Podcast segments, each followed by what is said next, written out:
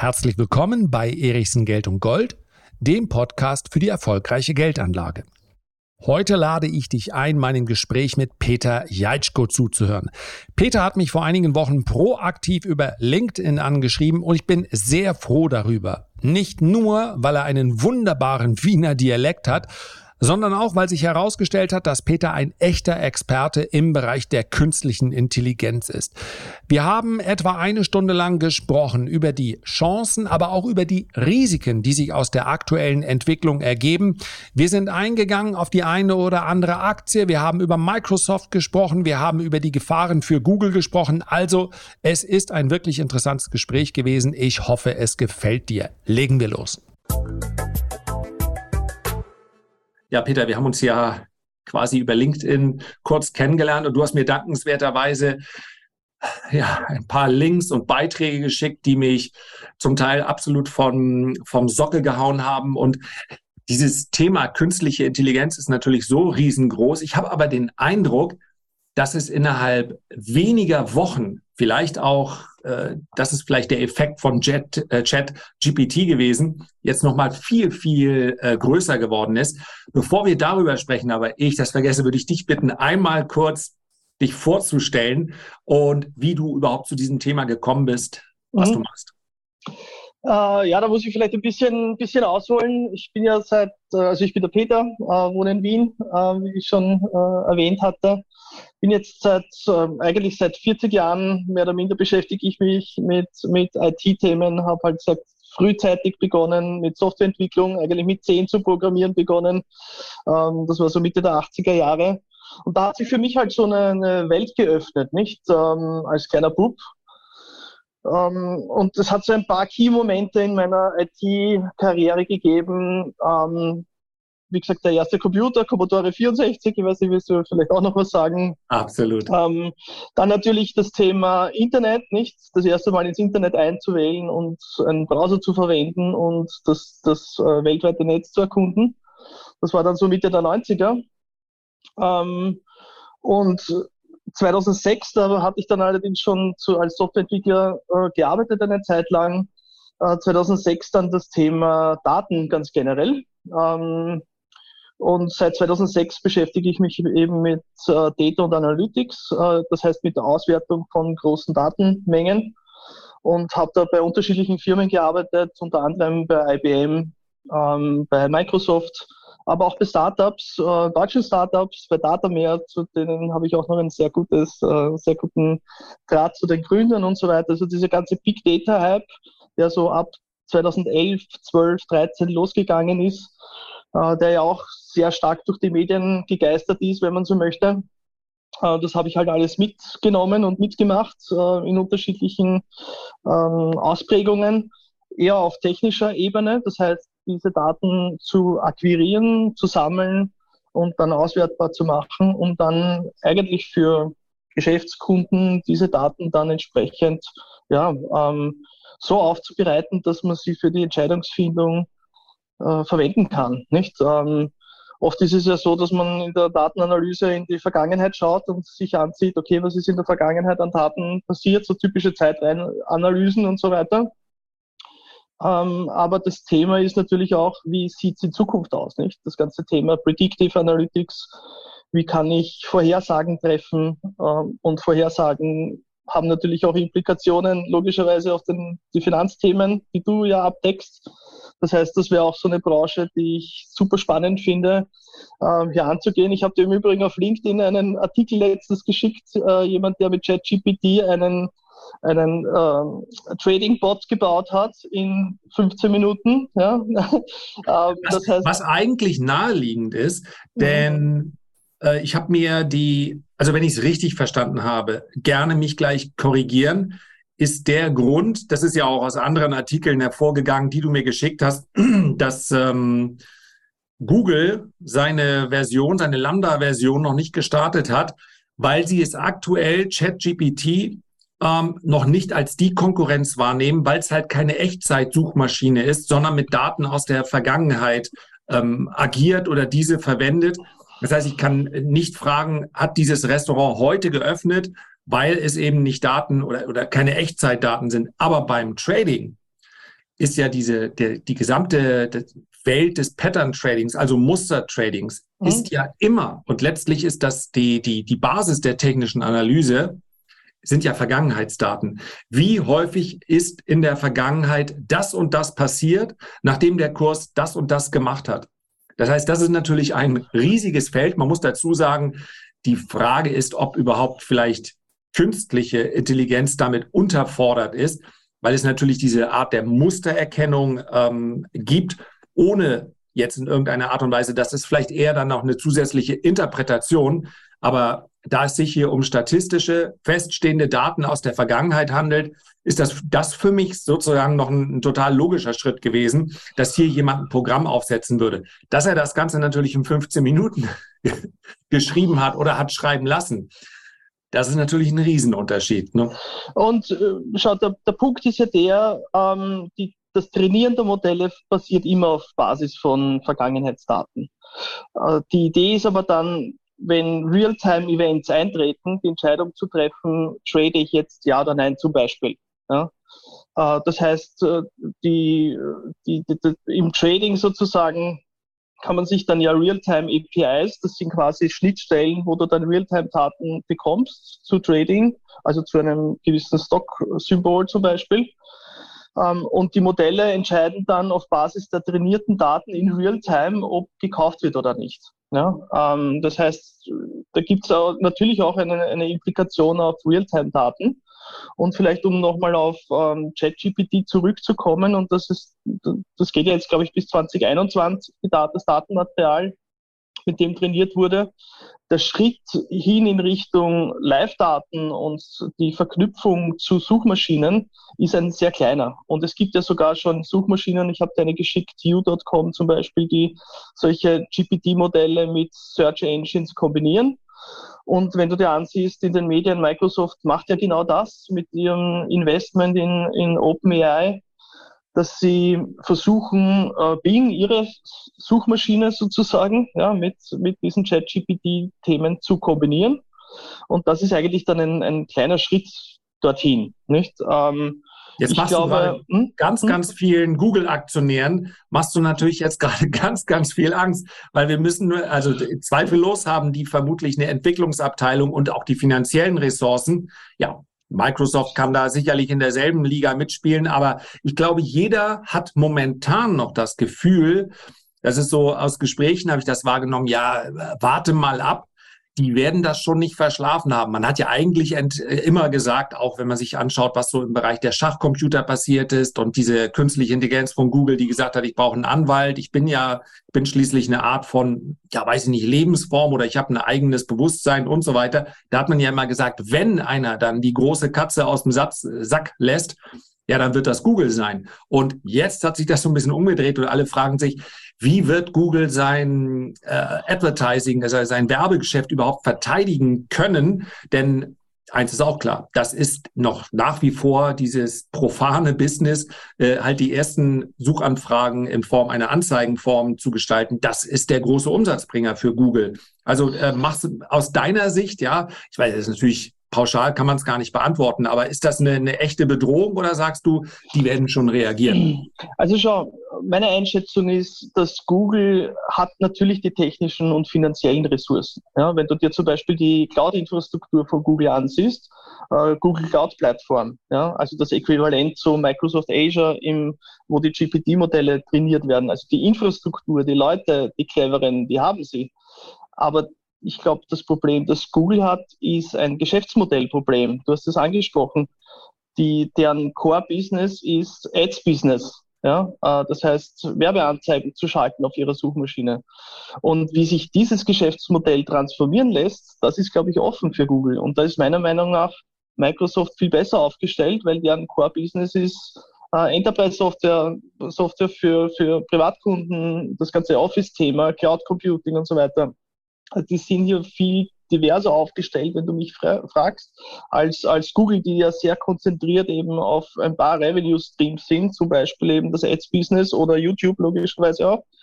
Ähm, die haben schon coole Services, bitte nicht falsch verstehen, ähm, aber das, äh, der, der Lion Share, wie man so schön sagt, ihres Umsatzes ist Ads-Business und wie sie das transformieren wollen, Das ist offen, weißt du? Ähm, und das ist, glaube ich, die spannende Frage. Gar nicht so sehr, ob die das verschlafen haben, technologisch oder nicht. Das ist, glaube ich, nicht die Frage. Die haben alle die, die Ressourcen und die sie benötigen. Jetzt von der Rechenpower, im Übrigen, diese ganzen Transformer-Modelle, auf denen GPT passiert, die sie Open Source gestellt haben, das ist ja sehr stark von Google inspiriert, nicht? Ähm, und die ganzen White Papers, die da geschrieben, die Forschungsstudien dahinter, das kommt ja alles von Google, nicht? Äh, das heißt, die haben die cleveren Leute, die haben alle Ressourcen. Ja. Ich habe auch sehr liebe Freunde, die bei Google arbeiten, ja. äh, muss ich auch dazu sagen. Das ist eine ganz tolle Firma. Aber wie gesagt, die, die Transformation ihres Geschäftsmodells, ähm, also die Industrie, die sie selbst transformiert haben, ja, ähm, es gibt ja auch so diesen, diesen Begriff des Innovators Dilemmas. Ich weiß nicht, ob du das kennst. Mhm. Also wie innovativ ist jemand ähm, und gräbt sich dadurch sein eigenes Geschäftsmodell ab. Ähm, Gibt es ja viele Beispiele in der Vergangenheit. Schau dir IBM zum Beispiel an, ähm, wo ich ja selbst auch gearbeitet habe und das gesehen habe. Ähm, das ist, glaube ich, ein Phänomen von großen innovativen Firmen ganz generell oder äh, dass, dass neue Geschäftsmodelle entstehen und ähm, die eine Gefahr sind sozusagen nicht für die äh, und wie gesagt technologisch da arbeiten so viele clevere Leute. Ja.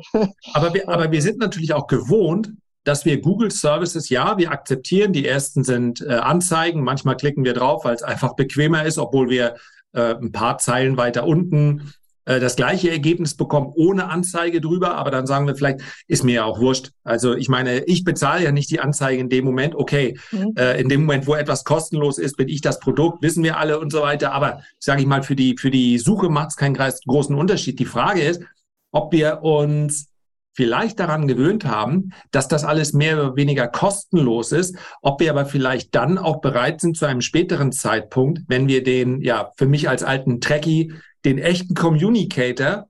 Also mhm. Google hat natürlich eine wahnsinnige Datenmenge. Und wenn ich sehe, ich meine, es gibt ja jetzt ChatGPT auch in so einer Pro-Version, für die man dann bezahlt, ähm, ob sich nicht dann äh, letztlich wieder doch ein Oligopol entwickelt und sowohl Microsoft als auch Google, ohne dass sie sich jetzt geheim in der Garage getroffen hätten, sagen, weißt du was, das ist jetzt so groß, ähm, das kostet jetzt auch was. Und wenn ich überlege, wie viele bereit sind, ich weiß gar nicht, was es aktuell kostet, 7,99 Dollar für Netflix zu bezahlen. Mhm. Da würde ich mal behaupten, der, die Vorteile im Alltag, wenn du wirklich eine, ja, also ChatGPT in super einfach und ich spreche nur noch mit dem ähm, in mein Smartphone rein und ich ohne die ganzen Kinderkrankheiten, das ist natürlich dann auch ein Service, der letztlich mein ganzes Leben lang ähm, oder mein ganzes Leben abdeckt, ob dann nicht die Leute tatsächlich auch bereit sind, dafür ja, 3,99, 5,99, 7,99, was, was auch immer zu bezahlen. Und das Einzige ist halt, ja, bis jetzt hat Google halt ein Monopol und wird sich wahrscheinlich nur sehr schwer damit tun, zu sagen, na gut, den Kuchen müssen wir teilen. Aber es sind ja doch wirklich wenige, die sich überhaupt aufgrund des Volumens, aufgrund der Kosten da in diesem Feld tummeln werden. Also ja, ist, ist ein unsicherer Weg sicher, ne? Also ich schaue, ich glaube, es gibt äh, drei, vier Konzerne, die die Recheninfrastruktur haben, sowas machen zu können. Ja. Ähm, da ist natürlich Microsoft mit vorne dabei, dann Google logischerweise, Amazon darf man auch nicht vergessen, weil die mit AWS ja auch eine ganz abgesehen vom Retail-Business hier ja auch Cloud-Infrastruktur bereitstellen und die waren ja die ersten, die das gemacht haben am Ende des Tages. Ähm, also ja, der Kuchen ist so groß, aber wenn du dir jetzt ChatGPT anziehst ähm, und warum das gratis ist, kann ich dir auch ein kleines Geheimnis verraten. Es ist deswegen gratis, weil die, die User, die das jetzt verwenden, ähm, so quasi die äh, die Trainer sind für den Algorithmus, weißt du? Ähm, mhm. Und äh, wenn du ChatGPT einsetzen möchtest, wenn du auf openai.com gehst, kannst du ja dieses API für ähm, Geld verwenden, sozusagen kommerziell. Ja? Und dann zahlst du halt pro API-Aufruf. Und das ist schon eigentlich kommerzialisiert. Heißt halt OpenAI, es klingt immer so offen und gratis und so. Aber das ist es ja auch heute schon nicht, weißt du? Ähm, und wenn du bereit bist, für diese Aufrufe zu bezahlen, bezahlt man quasi wirklich pro Request ähm, für diesen, diesen API-Aufruf. Ähm, da geht's halt von kleinen Summen, nicht? Ich meine, ich glaube, das geht bei 0,008 Cent pro Aufruf geht das los. Ähm, und ja, da bilden sich auch interessante Geschäftsmodelle rundherum. Ja? Ähm, mhm. Das heißt, ich glaube auch für kleine Firmen ist das super, super spannend, ähm, diese APIs zu nutzen, in ihre Produkte zu integrieren und das ist natürlich, und da dann Mehrwert zu generieren durch, durch das. Ja? Aber mh? Hm? dieser Prozess, der sich jetzt in den letzten Wochen ergeben hat oder sagen wir Monaten, glaubst du, das ist etwas, was sich organisch ergeben hat? Jetzt ist Chat GPT einfach so gut, dass man gesagt hat, schaut es euch an, jetzt ist es live, ihr könnt es verwenden. Und deswegen macht sich mit einmal die ganze Welt außerhalb der Szene, in der du dich bewegst. Für dich war das sicherlich äh, früher absehbar, dass es passieren würde. Mhm. Aber ich habe so den Eindruck, bis vor wenigen Wochen eigentlich war das ein Thema, da hat man gesagt, ja, ja, wir wissen schon, der Schachcomputer hat den, den Menschen mhm. lange geschlagen und die trainieren jetzt miteinander und dann liest man das und sagt, das ist ja auch, das ist begeisternd. Dann gab es das äh, Interview von äh, Elon Musk bei Joe Rogan, äh, mhm. was auch immer wieder zitiert wird. Der sagt, für mich ist das eine viel größere Gefahr äh, dass wir mit der künstlichen Intelligenz nicht richtig umgehen oder dass sie sich entwickelt, ohne dass wir sie kontrollieren. Und dann sagt man, oh ja, das ist auch, irgendwann wird das sicherlich mal. Und jetzt habe ich den Eindruck, innerhalb weniger Wochen, und das ist der gleiche Effekt bei mir, jetzt ist es irgendwie Realität. Und jetzt steigt man tiefer in dieses Rabbit Hole rein und sagt, ja, das könnte natürlich für einen Grafiker dann zum, ja, und wenn der Grafiker, denn der das Problem bekommt, was macht denn jemand, der einfache Software entwickelt? Ja, das ist, also man sieht natürlich im ersten Moment, wie bei jeder Veränderung, zuerst einmal so ein bisschen die Gefahren und sagt und, und ruft seinen Kindern zu, macht bloß keine Arbeit oder sucht euch keinen Job aus, der von der künstlichen Intelligenz theoretisch ersetzt werden kann, weil äh, das wird sowieso passieren. Gibt natürlich genauso viele Chancen auch. Aber der, mir geht es eigentlich jetzt kurz nochmal um diesen Prozess. Glaubst du, das ist etwas ganz Bewusstes, dass jetzt so ein ganz großes Ding entsteht? Oder war das einfach, weil ähm, ChatGPT jetzt an den Start gegangen ist und jeder konnte sehen, hoppsala, das Ding kann ja richtig was? Also schau, äh, ich glaube, das hat auch wieder mehrere Dimensionen, diese Frage, die du da stellst. Das erste ist natürlich, dass die, äh, das, was sie jetzt mit GPT 3.5 mit dieser Version gemacht haben, ja, ähm, einige Dinge, äh, also erstens die, die, die Features und Parameter, mit denen das trainiert wurden, äh, wurde, äh, auf im Übrigen Microsoft-Infrastruktur. Ähm, das hat sich halt exponentiell sozusagen ähm, entwickelt. Ja, das heißt, das, ist das wird auch exponentiell besser ähm, und durch das äh, Feedback der User nochmal exponentiell besser. Jetzt, äh, das ist die eine Komponente. Die zweite Komponente ist, und du, ich weiß nicht, ob du das verfolgt hast, ich, ich bilde mir ein, das war auch ein, ein Microsoft-Chatbot, äh, den haben sie mal versucht, äh, in die freie Wildbahn zu entlassen und die Leute haben dann ähm, festgestellt, dass das ein Rassist ist, sozusagen. Ja, ähm, äh, ich glaube, dem haben sie dann mal äh, oder so, so, so Phänomene wie man, man gibt jemanden ein, ein Bild von, von ähm, einem Algorithmus, ein Bild von einer äh, dunkelhäutigen Person. Ich glaube, sie haben es mit, mit äh, Obama probiert und das Ding ja, ist halt dann zurückgekommen und hat gesagt, das ist ein Affe, solche Dinge. Also so Bias-Geschichten oder rassistische Themen und so weiter. Und das haben sie zum Beispiel, da haben sie einen Security Layer eingezogen, äh, bei ChatGPT, dass du wirst das Ding kaum dazu bewegen, dass es irgendwelche rassistischen Äußerungen von sich gibt. Ja? Mhm. Das heißt, da geht es ja auch um das ganze Thema Responsible AI, also dass das auch ähm, ja, ähm, sicher in der Anwendung ist und solche Dinge. Äh, äh, Peter, du bist stumm. Jetzt bist du wieder da. Alles klar. Ja, jetzt warst du kurz weg, Entschuldige. Ah ja, jetzt höre ich dich wieder, alles klar. Ja, ich habe gerade einen Anruf bekommen, leider. Ja, ja, na, ich habe kein, kein Problem, kein, kein Problem. Um, nee, ähm, genau, wir waren bei, bei der rassistischen AI. Also du meinst also letztlich ist es die, haben Sie, Sie haben es vorher, Sie mussten es ein klein bisschen testen und haben gemerkt, Vorsicht, bevor wir es jetzt hier in der breiten Masse freigeben, lass uns noch mal ein bisschen schauen, dass das Ding auch äh, äh, jugendfrei unterwegs ist. Ja, auf alle Fälle. Und das hat ja wirklich, äh ChatGPT ist ja nur eine Komponente, nicht, ähm, des, des AI-Themas. Schau dir an, was bei generativen äh, äh, Images basiert. Also wenn du Text zu, zu Image äh, zum Beispiel, DALI ist so ein, ein Thema. Ich weiß nicht, ob du dich mit dem schon beschäftigt hast.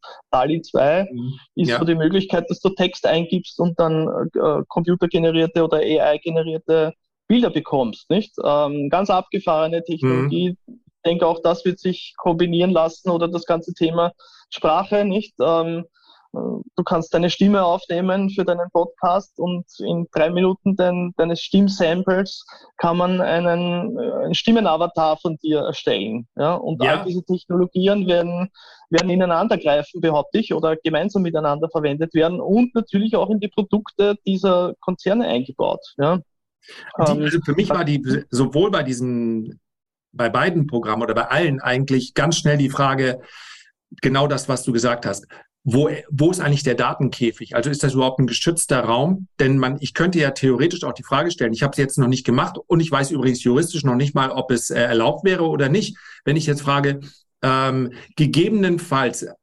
ChatGPT, gegebenenfalls, ich hätte äh, angereichertes Uran. Könntest du mir bitte sagen, wie ich hier im Kleinen und möglichst einfach, ähm, keine Ahnung, irgendetwas herstelle mit einer maximalen Zerstörung? Oder wie baue ich denn eigentlich einen Molotow-Cocktail, ohne mir selber die Hände zu verbrennen? Das sind natürlich alles wirre Gedanken, nur wir wissen, wenn wir als, also der, der Mensch neigt dann so natürlich sofort dazu, insbesondere vielleicht Personen mit einer gewissen kriminellen Energie, da dann alles rauszuziehen. Und ich, wir wissen ja, oder eben das ist das, was, was mir sofort in den Kopf kam, kann der gegebenenfalls auch auf Daten aus dem äh, Dark Web zugreifen? Wo, was, was äh, kann dieses Ding eigentlich alles? Und letztlich ist es ja auch so mit den Grafiken. Also die, diese, mhm. du, du kannst ja wirklich ähm, das ist genau das, wo ich dachte, da, da gibt es ja ganze Beruf, kreative Berufszweige, die es nicht mehr brauchen wird, weil das ja unfassbar ist. Also dagegen sehen 90 Prozent aller NFTs zum Beispiel mhm. sehen ja sofort aus wie äh, lächerlich. Also nicht, dass nicht Lächerlichkeit auch seinen Preis haben kann, wenn es nur schön genug dargestellt ist. Nur die sind ja innerhalb von, von Millisekunden entstehen da ja wahre Kunstwerke.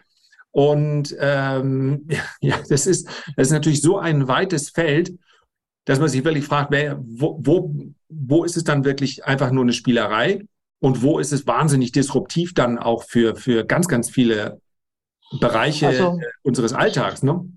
Also hundertprozentig, ich glaube, und schau, das ist aber auch ein geschichtliches Phänomen, nicht? Ähm, alles, was automatisiert werden kann in der Menschheitsgeschichte, wird automatisiert. Ja? Ähm, und das ist im AI-Umfeld nicht anders als nach der Erfindung des Webstuhls, nicht? Ähm, da hat man auch am Anfang gesagt, der Webstuhl ist ein, ein Teufelszeug, nicht? Ähm, und das ist sogar eine geschichtliche Story sozusagen. Wenn du dir England anschaust in der Industrialisierung und wie sie den Webstuhl eingeführt haben, hat es ja Aufstände gegeben.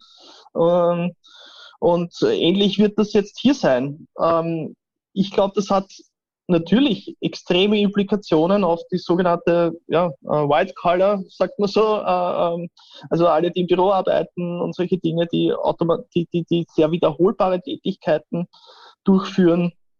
Ähm, da gibt es ja noch eine Zusatzkomponente innerhalb der IT, die nennt sich Robotic Process Automation, ich weiß nicht, oder RPA, ähm, die im Prinzip Prozesse komplett automatisieren kann, Arbeitsprozesse und das mit AI unterstützt, dann musst du dir das mal überlegen, nicht? Also das sind so diese typischen Copy-Paste-Tätigkeiten im Büro auch, ja.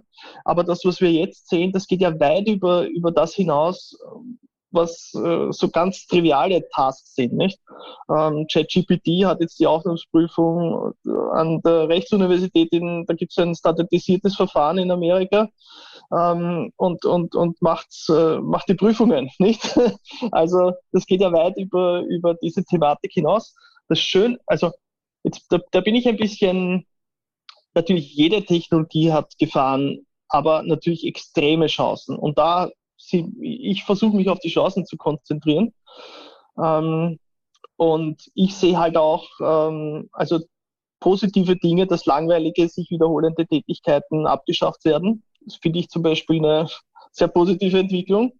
Und alles, was nicht substituiert werden kann, ja, Sozialberufe, in der Urproduktion, ähm, Handwerk, all die Dinge, die nicht substituiert werden können, die werden eine absolute Renaissance erleben. Überleg dir das mal, weißt du? Mhm. Weil da brauchst du tatsächlich Leute und gerade Sozialberufe, Lehrberufe, solche Dinge, äh, auch Content Creator, die einzigartigen Content erstellen, die werden mit Hilfe dieser Technologie viel, viel produktiver werden.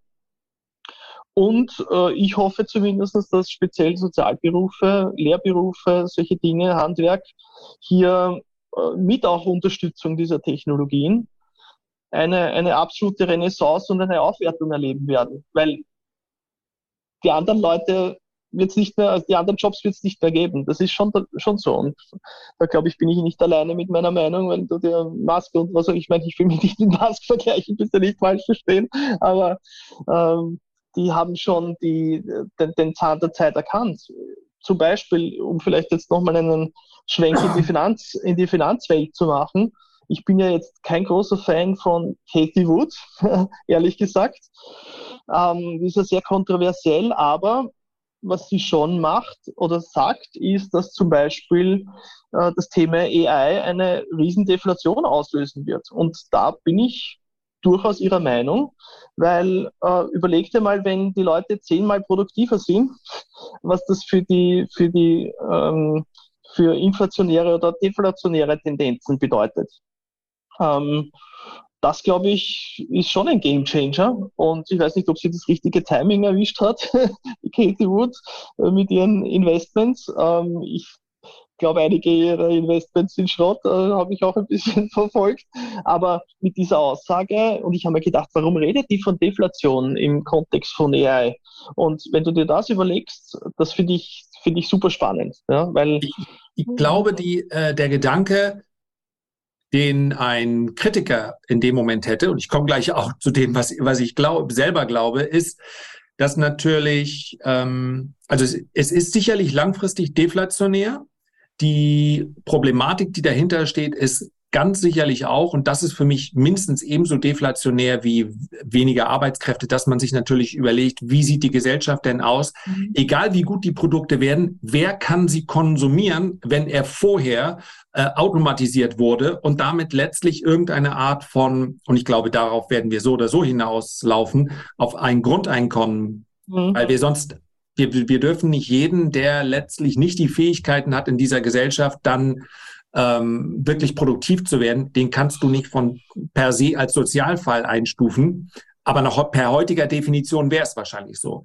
Wer praktisch unausgebildet ist und ähm, auch keinerlei Willen oder Option hat, je nachdem, äh, sich hier zu äh, einzubringen und Dinge neu zu lernen, der wird einfach dann in diesem Produktionsprozess Prozess nicht mehr gebraucht. Und das wird sicherlich auch etwas, womit wir uns beschäftigen müssen. Ich glaube allerdings, dass vor dem deflationären Prozess das Ganze auch inflationär sein könnte, denn eine Zeit lang werden halt beide parallel voneinander mhm. profitieren. Das heißt, man wird vermutlich noch eine ganze Menge humanoide äh, Arbeitskraft brauchen, die dann auch von dieser Wachstumswelle, die da entstehen kann, wenn wir uns überlegen, das Internet, was das letztlich ähm, ausgelöst hat, auch für einen Wachstumsschub, das kann ich mir durchaus inflationär vorstellen, allerdings in einem gesunden äh, Sinne, denn Inflation durch wachsende Volkswirtschaften ist ja etwas, womit man in der Regel ganz gut zurechtkommt.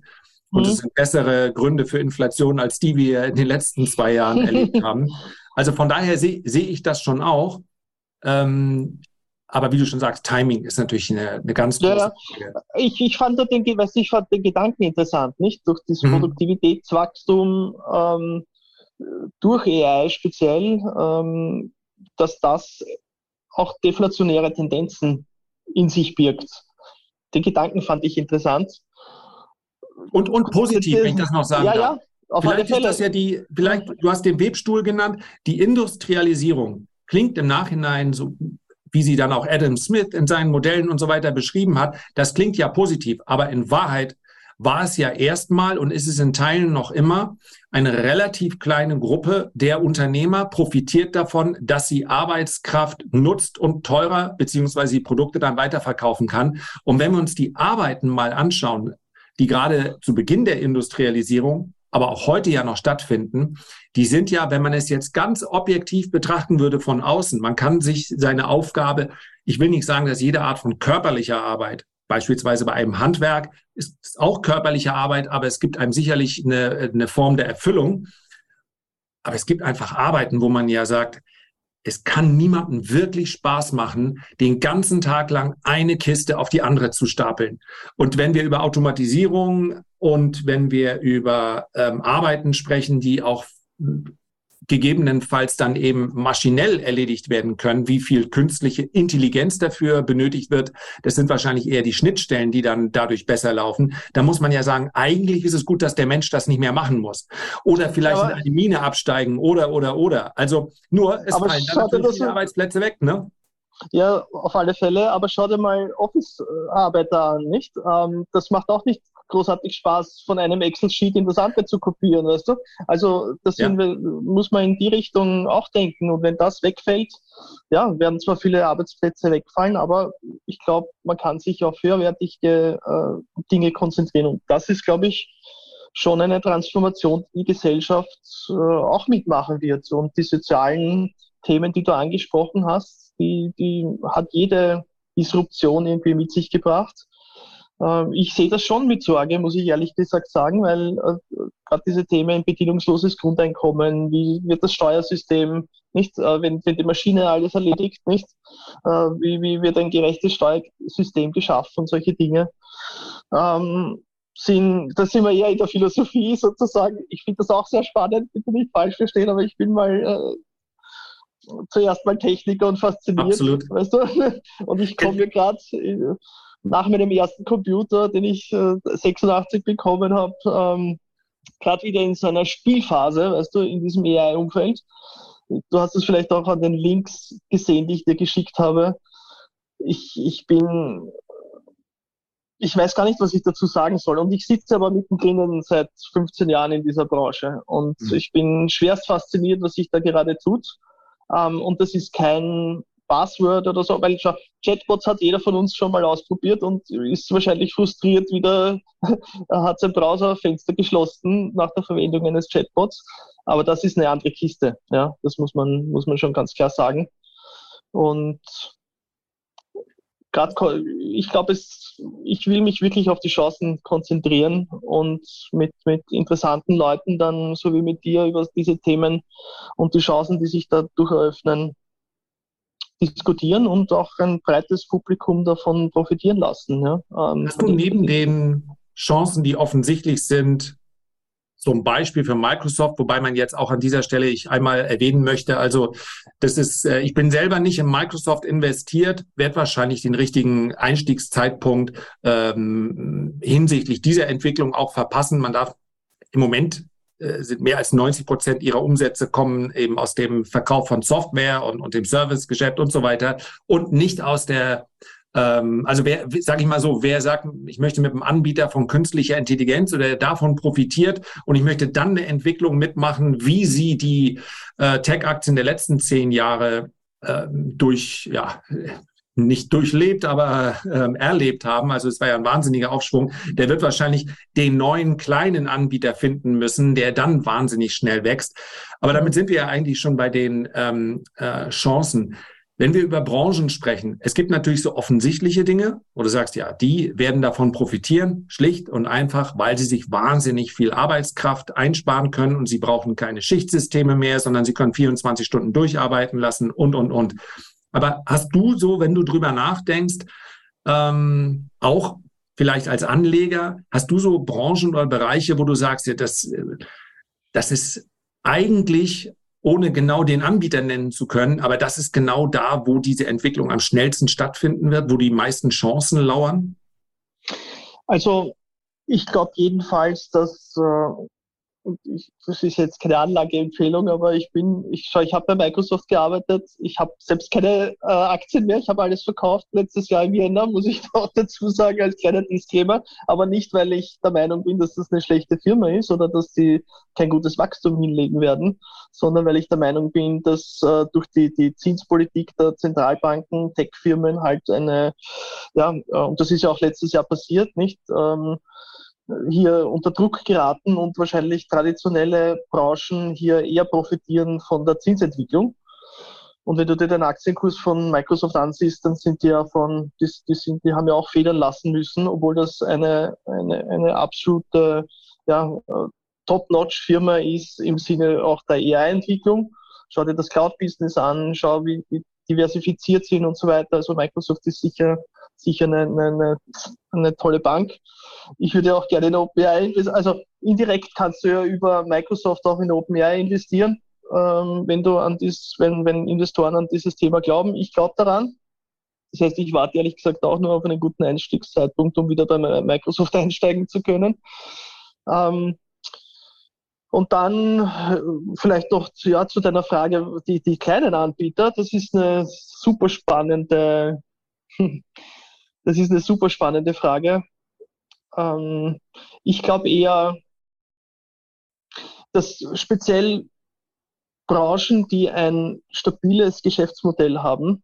Und du wirst dich vielleicht wundern, dass ich gerade die Versicherungsbranche nenne, aber die haben aus meiner Sicht ein sehr hohes Potenzial des Automatisierungsgrades und aber ein stabiles Geschäftsmodell, weil sie Risiko minimieren oder wegnehmen oder rausnehmen oder Risiko streuen, wenn du so möchtest, nicht? Wenn, und ich glaube, Versicherungen, wenn sie das gescheit angehen. Und ich habe viel mit Versicherungen in, letzten, in der letzten Zeit zu tun gehabt. Die haben auch viel mit Dokumenten zu tun, Daten logischerweise, auch viel mit Analyse, ja, weil die müssen ja Risiko bewerten in irgendeiner Art und Weise.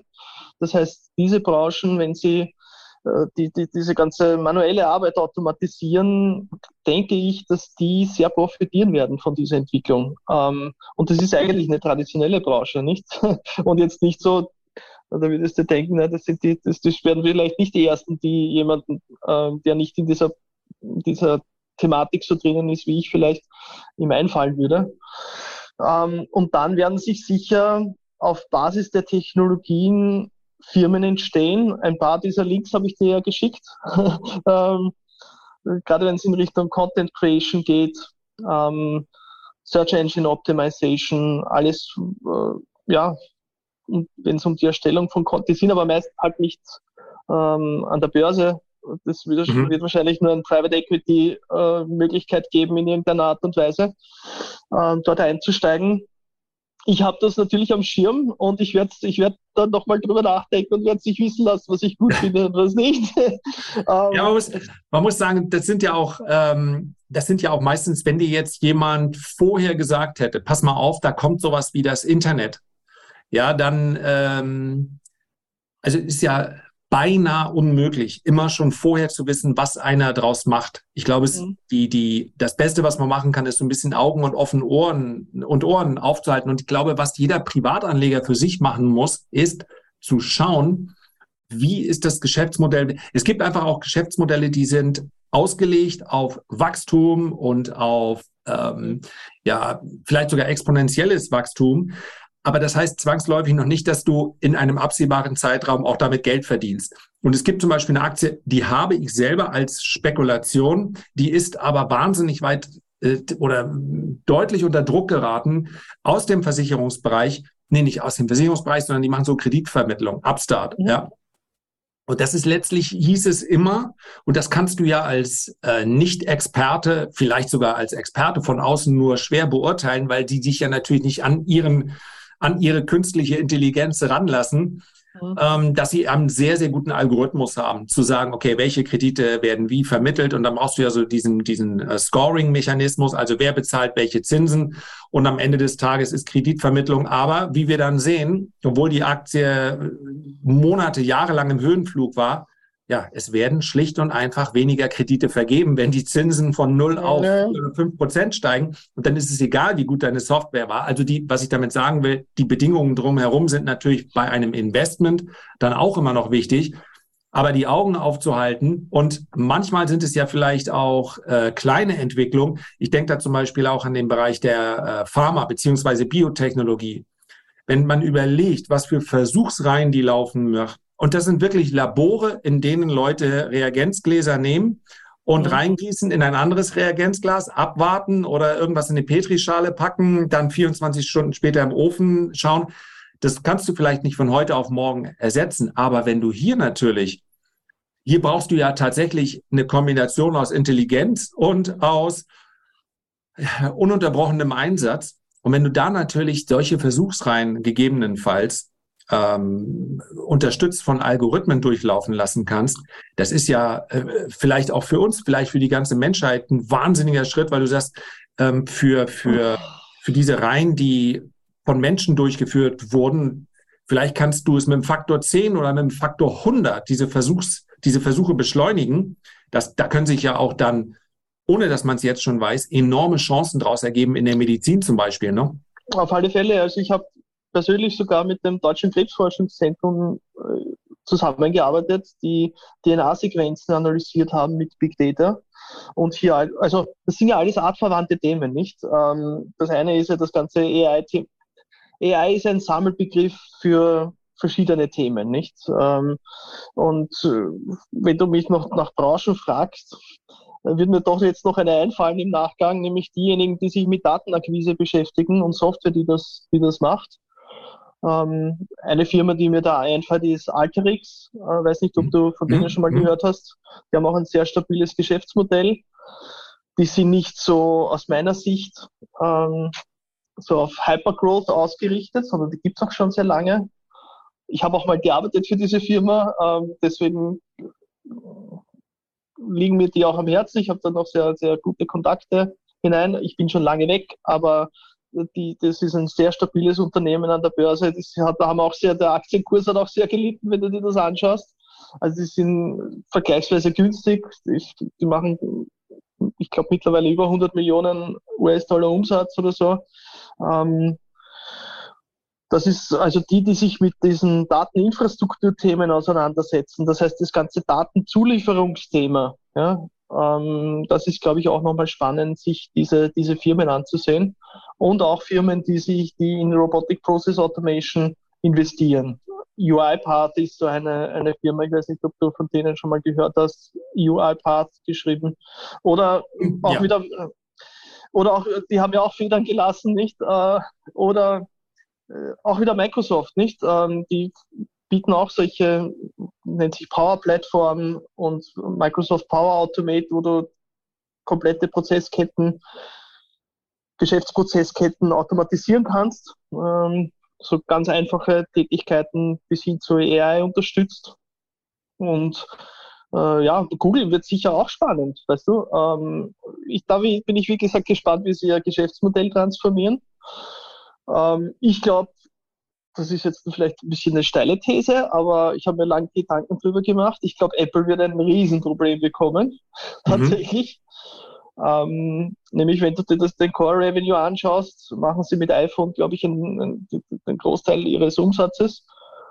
Und wenn du ChatGPT und diese Technologien, du brauchst kein User Interface mehr, du brauchst nur einen Knopf im Ohr, weißt du? Du brauchst keinen Bildschirm mehr, mit dem du am Handy interagierst oder wesentlich weniger sozusagen. Ja?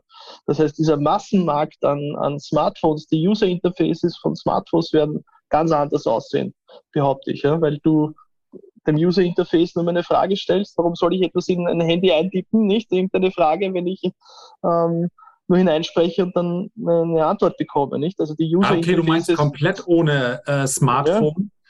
Ja. Ähm, wobei du natürlich das Smartphone als also du willst dir wahrscheinlich die Netflix-Story und äh, dein, dein Gaming willst du wahrscheinlich, ähm, das schon, du wahrscheinlich aber das als Hologramm bekommen. Deswegen, solange es, du es sowieso brauchst, werden also ich, ich verstehe absolut und ich gebe, was du meinst. Ich, ich schwank bei Apple immer hin und her weil ich zum einen sehr lange sehr kritisch war, aber immer sagen musste, naja, vielleicht habe ich unterschätzt, dass, keine Ahnung, 96 Prozent aller äh, Apple-User einfach so treu sind, dass sie sagen, das nächste Produkt werde ich auf jeden Fall noch kaufen. Vielleicht ist das etwas, also diese Brandstärke, was, was ich persönlich unterschätzt habe, weil ich immer dachte, deren Zyklus, mhm. die verlängern es immer noch ein bisschen besser und dann kostet es nochmal 300 Dollar mehr. Und ich denke immer als Nicht-Apple-Nutzer, what the heck, das kann doch gar nicht wahr sein, dass man doch, aber sie machen es halt immer wieder. Und Scott Galloway, den ich ganz gerne höre, ist ein ja, Investor und auch Autor in den USA. Der glaubt halt, dass Apple das Metaverse-Unternehmen ist, weil er meint, dass diese Art der ja, Artificial Intelligence, also du hast dann dein, ähm, dein, dein, dein Earpod, ich glaube, es soll ja auch in diesem Jahr kommen, äh, mit, weiß ich nicht, 15 Kameras, ähm, was es dir dann ermöglicht, letztlich über dein Smartphone ähm, eben nicht mit dieser Brille ins Metaverse mhm. abzusteigen, sondern die, ja, also man kann sich das mal auf der Apple-Seite angucken, das ist da ganz gut dargestellt dass es quasi eine, äh, eine Vermischung gibt zwischen deinem Realbild, was du hast, und demjenigen, was dir dann die ähm, Apple AI oder das Metaverse dort an Informationen gibt. Das ist letztlich die Frage, ob der Konsument das annimmt. Das ist natürlich auch eine Riesenfrage. Jetzt habe ich gehört, äh, Sie haben, wären eigentlich gerne schon draußen gewesen, aber das verbraucht derart viel Energie, dass Sie einen extra Akku brauchen. Und du musst dir die, und dann bist du nachher wieder wie bei dem, bei den Nokia-Geräten, brauchst du so eine eigene Gürtelschnalle, wo dann dein Akku drin ist. Das ist natürlich das Gegenteil von cool.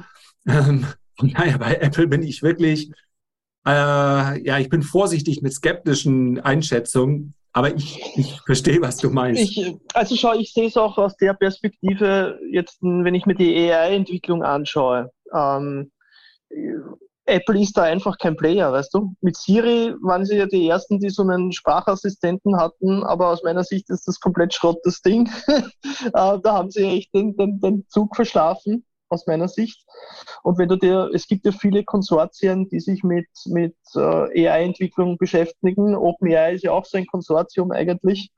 Ähm, auch im Open Source Umfeld passiert halt extrem viel. Die allermeisten Algorithmen und die Algorithmenentwicklung ist ja alles Open Source. Äh, dann nimmt Apple so gut wie aus meiner Wahrnehmung heraus oder vielleicht korrigiert mich dann jemand aus der Community gar nicht teil an dieser Entwicklung. Und äh, das finde ich und, und wie gesagt, die, das nächste iPhone mit dem nächsten besseren Chip und mit dem nächsten besseren Display, irgendwann ist das, ist das auch, wie soll ich sagen, du brauchst dir nur Nokia ansehen, was mit denen passiert ist, nicht? Äh, da oh, hat man auch Peter. gesagt, ja. Jetzt dürfen sie dich nicht auf LinkedIn finden. Jetzt hast, du, jetzt hast du dir Freunde gemacht, Apple mit Nokia zu vergleichen. Hei, hei, hei.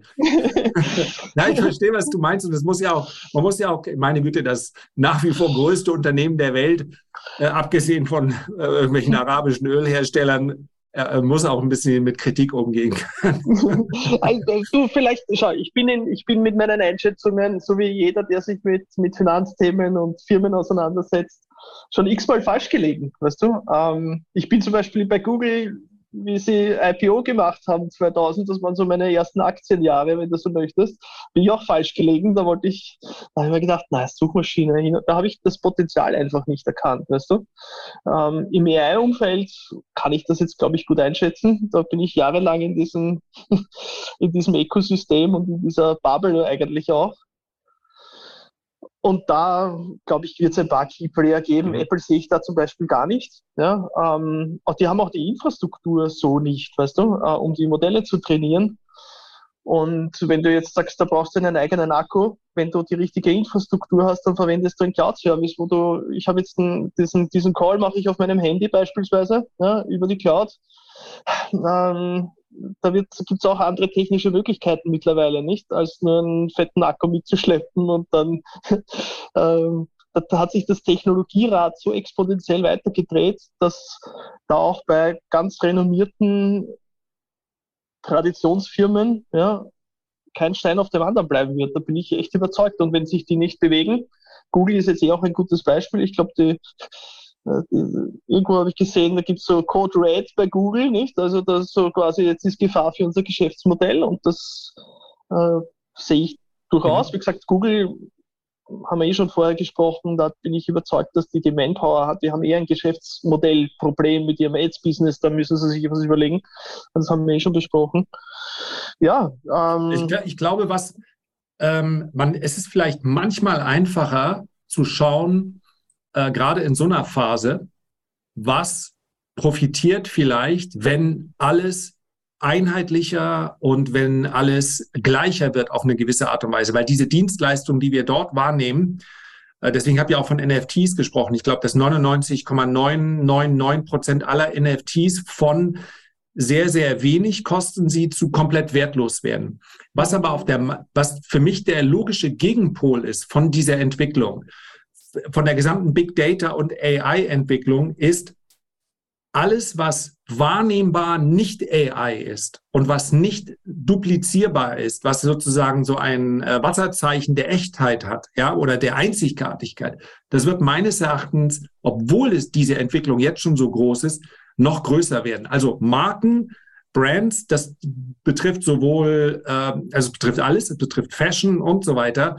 Äh, es betrifft aber auch Personen, weil die natürlich dann in einer Welt, in der ich auf Knopfdruck oder auf Zuruf alle Informationen habe, dann ist natürlich eine persönliche Meinung oder ein, ein für viele ist ja eine Marke auch eine, eine Art von Statement, ist dann natürlich äh, die Besonderheit. Und ich gebe ganz offen zu, das ist etwas, was ich immer übersehen habe, nämlich den Luxus oder diese, diese riesigen Brands. Ich habe natürlich entwickle, ja. äh, sehe ich diese Entwicklung an der Börse, aber weil ich einfach bei mir sehr, ich habe keine, wie ist das? Ich habe keine Disposition dazu. Ich habe sicherlich das ein oder andere Markenprodukt und ich kaufe mir dann auch manchmal Dinge wohl wissend, dass natürlich der eigentliche Wert dieses Produktes viel, viel geringer ist.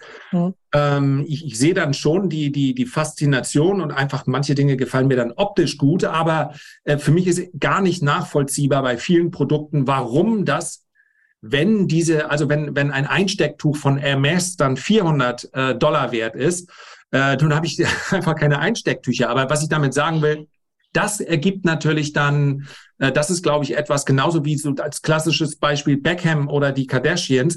Mhm. Die bekommen wahrscheinlich noch mehr Wert, weil sie dann eben so einzigartig sind. Und äh, wahrscheinlich ist der Chanel-Stempel unten drauf dann eben auch noch mehr wert oder das Chanel-NFT. Also ich glaube, das ist so das Gegengewicht, was sich entwickelt, weil die. Leute schon auch Dinge haben möchten, die äh, unique sind.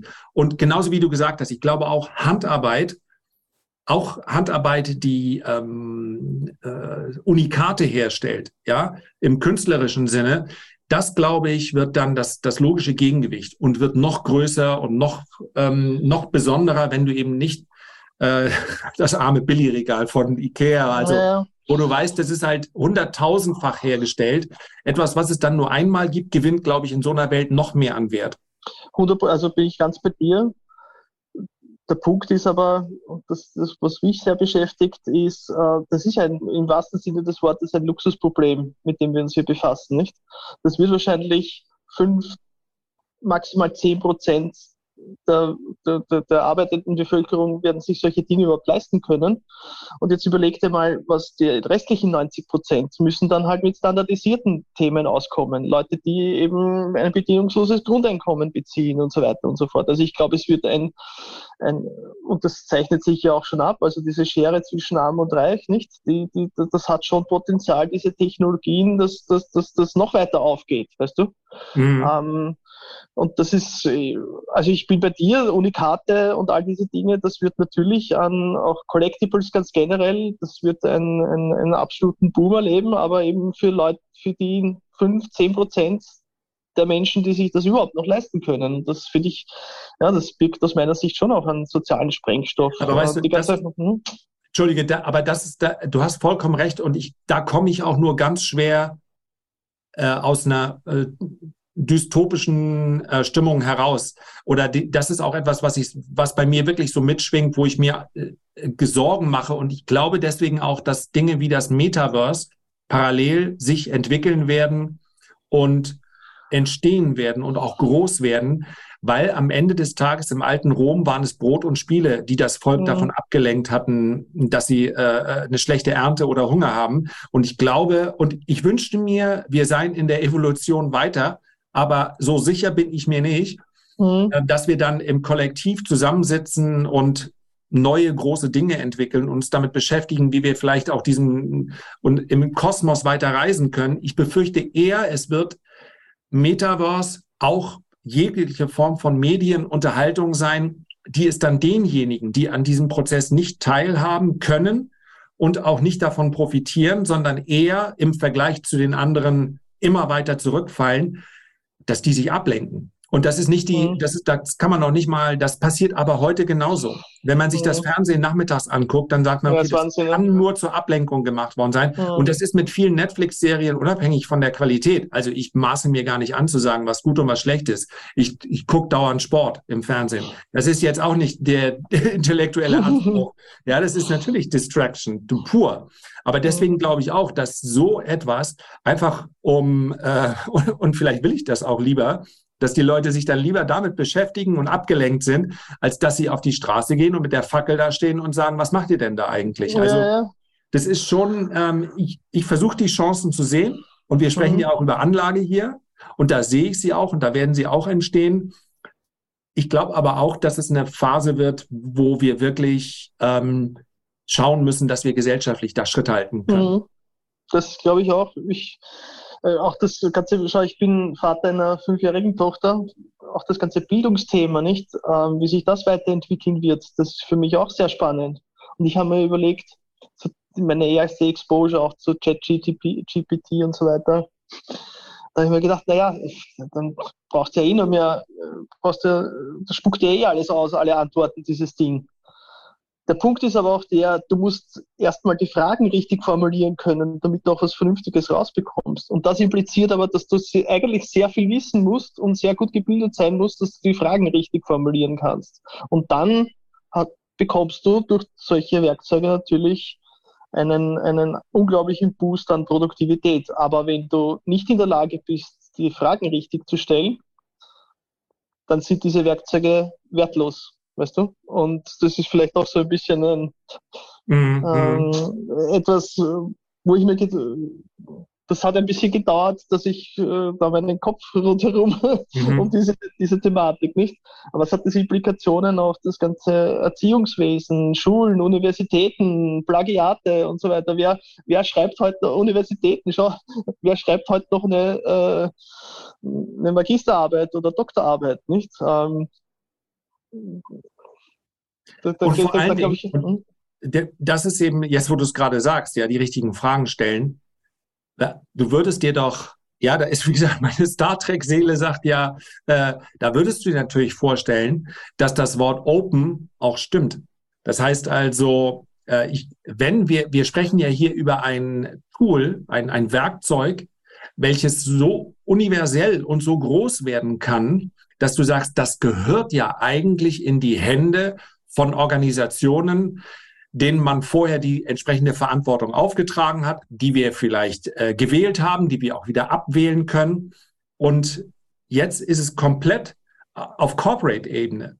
Das heißt also, egal ob Google oder Microsoft, das sind Unternehmen, das steht da drin und sie sind letztlich auch ihren Anteilseignern verpflichtet, Sie sind nicht der Gesellschaft verpflichtet, sondern sie sind ihren Anteilseignern verpflichtet, den maximalen Ertrag für die äh, da rauszuholen. Und das ist natürlich auch die Frage, wenn du sagst, ja, okay, dann hast du ein oder zwei oder drei Anbieter.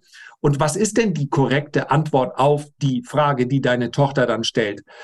Das könnte ja durchaus eine andere sein, wenn du sagst, naja, du betrachtest das auf universeller Ebene oder du betrachtest das aus Sicht von Microsoft oder Google. Was ist die richtige mhm. Antwort auf die Frage, welches wäre denn das beste Produkt aus dem und dem Bereich? Welches soll ich kaufen? Ja, ich meine, die Antwort darauf, wenn du nur noch einen hast, den du fragst, die ist natürlich im Zweifel Milliarden von Dollar wert.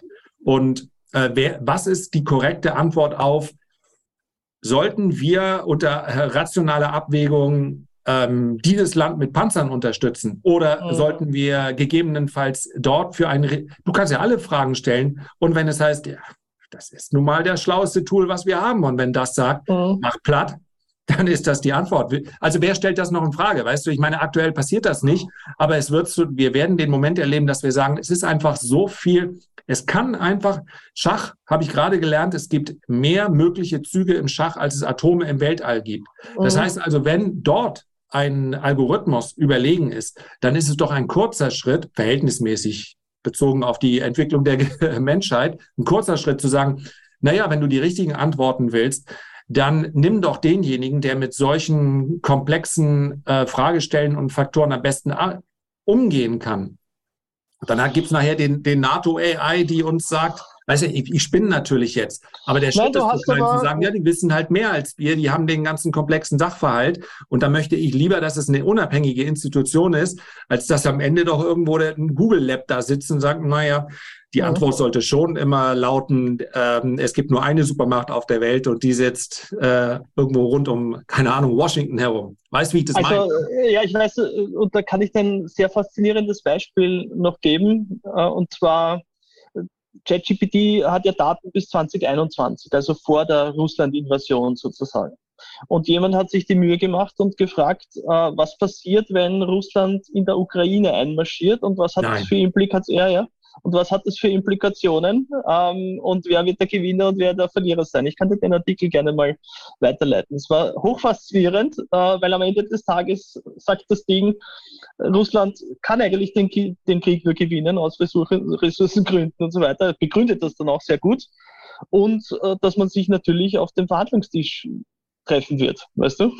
ähm, und das fand ich eine sehr spannende ähm, ja, einen sehr spannenden Anwendungsfall, äh, quasi die, die Maschine zu befragen, was rauskommt, wenn die Daten bewusst nicht drinnen waren, sozusagen. Mhm. Ne? Das Ding wusste ja nicht, dass im ja, ja. März 2022 Russland in der Ukraine einmarschiert, nicht? Ähm, und das fand ich eine super spannende äh, Frage, die da gestellt wurde. Und da hat jemand einen Artikel dazu geschrieben. Den kann ich dir gerne dann im also, Nachgang mal weiterleiten. Mir läuft da der, irgendwie ein kalter Schauer über den Rücken, weil es gab vor langer, langer Zeit äh, mal den Film War Games. Ja, ja, da kann man sich vielleicht mal auf YouTube noch die letzte Szene anschauen. Das ist letztlich mhm. äh, mitten im Kalten Krieg entstanden. Und ja, also für die, die es jetzt nicht wissen, schaut es euch mal an. Äh, der, der Computer äh, übernimmt in echt, nicht wissend, dass es echt ist, sondern denkt, es ist ein Spiel und simuliert immer wieder die, äh, mhm. den Atomschlag und Gegenschlag dann damals Sowjetunion oder UdSSR und ähm, USA. Und äh, ja, und in letzter Sekunde konnte dann der richtige Befehl dafür sorgen, dass der das nicht drauf gedrückt wurde, weil eben immer rauskam, die am Ende zerstört die Welt sich komplett selber, egal wer anfängt und egal wer wie gegenschlägt. Aber das ist natürlich, ähm, also ich bin mir sicher, es gibt mehr als ein Sicherungssystem. Aber die, in dem Moment, wo du sagst, naja, das Ding kann mehr, also fragen wir doch, wird das mhm. auch irgendwann passieren. Ne? Und es wird dann als Legitimation möglicherweise ähm, ausreichen, also darauf gibt es gar keine Antwort, nur, nein, nein, nein, nur Gedanken, die einen vielleicht etwas länger wachhalten manchmal. Also es ist ein wirklich sehr sehenswerter Film, da würde ich allen, die den Podcast hören, tatsächlich empfehlen. Übrigens, ich glaube, das war irgendwann in den Anfang der 80er Jahre ist er rausgekommen und da ist er um so einen Burschen gegangen, der die, die Schulbibliothek gehackt hat und so weiter. Das war irgendwie mein Vorbild ein bisschen zu dem Zeitpunkt. Also ich habe den Ist verjährt. Ist verjährt, genau. Ähm, ja, also ich bin da ganz bei dir. Interessant wäre es die Frage jetzt zu dem Themenkomplex China und Taiwan an ChatGPT zu stellen und zu fragen, äh, äh, was passiert denn dann, nicht? Ähm, das werde ich dann jetzt vielleicht mal ausprobieren und schauen, was da zurückkommt. Ähm, ja, also so zukünftig antizipierbare Ereignisse abzufragen über eine AI, um zu schauen, äh, was, was äh, macht sich da das Ding für Gedanken. Das ist, glaube ich, auch nochmal eine spannende ähm, Dimension der Thematik. Ja. Ich glaube, nicht nur du wirst genau das jetzt wahrscheinlich gleich machen, sondern ganz viele, die das jetzt hören, werden sich auch sagen, ja, das wäre tatsächlich ganz interessant. Oder bei vergangenen Ereignissen einfach die, ähm, ach nee, das Ding weiß ja auch den Ausgang. Insofern, äh, genau, du kannst ja. ja letztlich, muss es ja nah dran sein und der Ausgang muss noch offen sein. Ähm, äh, Peter, ich habe das Gefühl, also der, was uns jetzt gerade limitiert, ist das Format des Podcastes. Es gibt, mhm. glaube ich, auf Zeit online äh, genug gesagt, die gehen dann fünf bis sechs Stunden. Ich bin mir ziemlich sicher, ich habe noch nicht mal die Hälfte dessen, was ich mir hier aufgeschrieben habe, auf dem Zettel ähm, abgefragt. Äh, von daher, wenn ich darf, würde ich gerne jetzt schon die Einladung für ein weiteres Gespräch sehr, aussprechen. Es, innerhalb von Monaten tut sich ja hier einiges und ich glaube, es mhm. wird auch sehr positives und interessiertes Feedback auf die heutige Folge geben. Aber für den Moment bleibt mir einfach nur, ja, vielen Dank zu sagen, dass du mich angesprochen hast, dass du, dass ich jetzt quasi meinen Mitarbeiter aus dem AI-Bereich habe, weil ich muss dazu sagen, der Peter hat mir einige unheimlich äh, interessante Links geschickt. Äh, Gerade erst heute wieder ein äh, von Boston Dynamics. Ja, man kann ja über die Firma sagen, was man will, aber wenn man sich das anschaut, denkt man ja, okay, ich habe einfach einige Dinge noch nicht mitbekommen. Ich sage erstmal äh, ganz herzlichen Dank und ganz liebe Grüße nach gerne. und äh, freue mich auf weitere Gespräche. Das machen wir, Lars, auf jeden Fall. Das war nicht das letzte Mal, dass wir uns gehört haben. Ja? Dann alles Liebe nach, äh, nach Norddeutschland und ja, ich freue mich darauf, wenn wir wieder was machen gemeinsam. Ja, wir bleiben in Kontakt. Machen wir. Danke dir. Ja? Alles Liebe. Ciao. Ciao. Herzlichen Dank für deine Aufmerksamkeit. Ich freue mich, wenn wir uns beim nächsten Mal gesund und munter wiederhören. Und wenn du jetzt noch ganz kurz die Zeit findest, den Podcast zu bewerten, vielleicht ein paar Sterne dazulassen oder ihn zu abonnieren, dann würde mich das sehr freuen. Bis zum nächsten Mal. Thank you.